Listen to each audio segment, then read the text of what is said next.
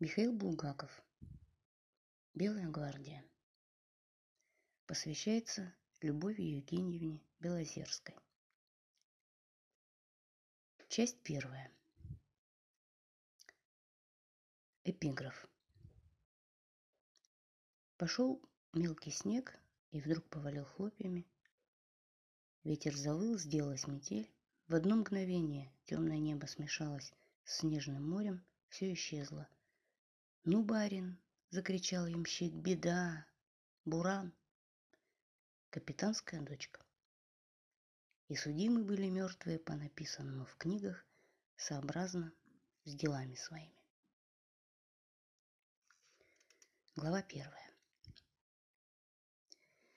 Велик был год, и страшен год по Рождестве Христовом 1918 от начала же революции второй – был он обилен летом солнцем, зимой снегом, и особенно высоко в небе стояли две звезды.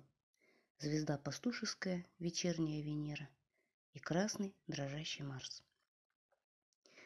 Но дни и в мирные, и в кровавые годы летят, как стрела, и молодые турбины не заметили, как в крепком морозе наступил белый мохнатый декабрь. О, елочный дед наш, сверкающий снегом и счастьем, мама, светлая королева, где же ты?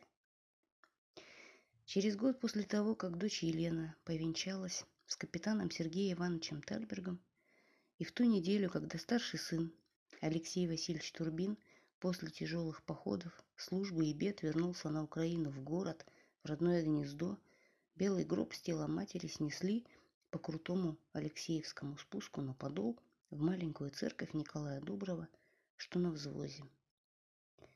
Когда отпевали мать, был май, вишневые деревья и акации наглухо залепили стрельчатые окна. Отец Александр, от печали и смущения спотыкающийся, блестел и искрился у золотеньких огней, и дьякон, лиловый лицом и шея, весь ковано-золотой до самых носков сапог, скрипящих на ранту, млачно рокотал слова церковного прощания маме, покидающей своих детей. Алексей, Елена, Тальберг и Анюта, выросшие в доме Турбиной, и Николка, оглушенный смертью, с вихром, нависшим на правую бровь, стояли у ног старого коричневого святителя Николы. Николкины голубые глаза, посаженные по бокам длинного птичьего носа, смотрели растерянно, убито. Изредка он возводил их на иконостас, на тонущий в полумраке свод алтаря, где возносился печальный и загадочный старик-бог, моргал, но ну, за что такая обида, несправедливость? Зачем понадобилось отнять мать, когда все съехались, когда наступило облегчение? Улетающий в черное потрескавшееся небо Бог ответа не давал. А сам Николка еще не знал, что все, что не происходит, всегда так, как нужно. И только к лучшему. Отпели, вышли на гулкие плиты паперти и проводили мать через громадный город на кладбище – где под черным мраморным крестом давно уже лежал отец. И маму закопали. Эх, эх. Много лет до смерти в доме номер 13 по Алексеевскому спуску изразцовая печка в столовой грела и растила Елену маленькую, Алексея старшего и совсем крошечного Николку. Как часто читался пышущий жаром из Ростовой площади Саардамский плотник. Часы играли гавот, и всегда в конце декабря пахло хвоей, и разноцветный парафин горел на зеленых ветвях. В ответ бронзовым с гавотом, что стоят в спальне матери, а ныне Еленки, били в столовой черные стенные башенные боем. Покупал их отец давно, когда женщины носили смешные пузырчатые у плеч рукава. Такие рукава исчезли, Время мелькнуло, как искра. Умер отец-профессор, все выросли, а часы остались прежними и били башенным боем. К ним все так привыкли, что если бы они пропали как-нибудь чудом со стены, грустно было бы, словно умер родной голос, и ничем пустого места не заткнешь. Но часы, по счастью, совершенно бессмертны. Бессмертен и саардамский плотник, и голландский изразец, как мудрая скала, и самое тяжкое время – живительный и жаркий.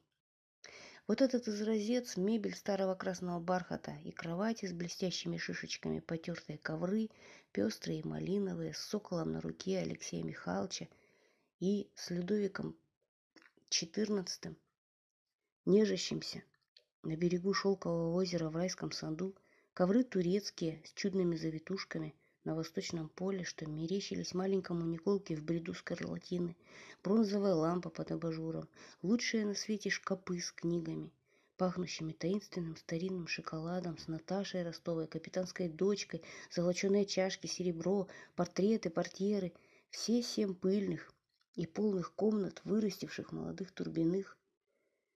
Все это мать в самое трудное время оставила детям, и уже задыхаясь и слабее, цепляясь за руку Елены плачущей, молвила.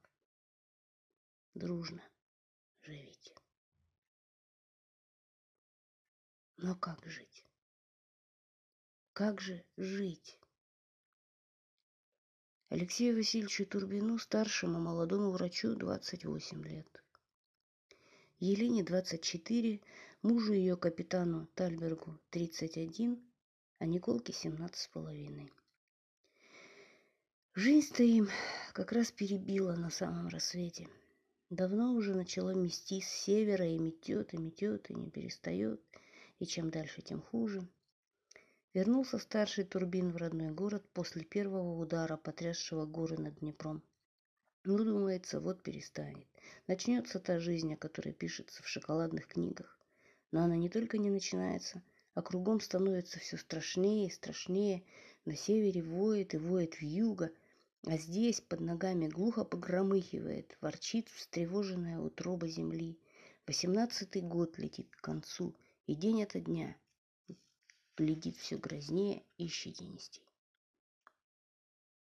Упадут стены, улетит встревоженный сокол с белой рукавицы, потухнет огонь в бронзовой лампе, а капитанскую дочку сожгут в печи. Мать сказала детям, живите а им придется мучиться и умирать. Как-то в сумерки после похорон матери Алексей Турбин, придя к отцу к Александру, сказал, «Да, печаль у вас, отец Александр. Трудно маму забывать. Тут еще такое тяжелое время. Главное ведь только вернулся, думал, наладим жизнь, вот». Он умолк, Глядя у стола, в сумерках задумался, посмотрел вдаль. Ветви в церковном дворе закрыли и домишко священника. Казалось, что сейчас за стеной тесного кабинетика, набитого книгами, начинается весенний таинственный спутанный лес. Город по-вечернему глухо шумел, пахло сиренью. «Что сделаешь, что сделаешь?» — конфузливо забормотал священник. Он всегда конфузился, если приходилось беседовать с людьми. Воля Божья. Может, кончится все это когда-нибудь. Дальше-то лучше будет? Неизвестно у кого, спросил Турбин. Священник шевельнулся в кресле. Тяжкое, тяжкое время, что говорить, пробормотал он. Но унывать-то не следует. Потом вдруг наложил белую руку, выпростав ее из темного рукава ряски, на пачку книжек и раскрыл верхнюю, там, где она была заложена, вышитой цветной закладкой. Уныние допускать нельзя. Конфузливо, но как-то очень убедительно проговорил он. Большой грех уныние. Хотя кажется мне, что испытания будут еще. Как же, как же, большие испытания. Он говорил все увереннее. Я последнее время все, знаете ли, за книжечками сижу, по специальности. По специальности, конечно, больше всего богословские. Он приподнял книгу так, чтобы последний свет из окна упал на страницу и прочитал. Третий ангел вылил чашу свою в реки, и источники вот сделались кровь.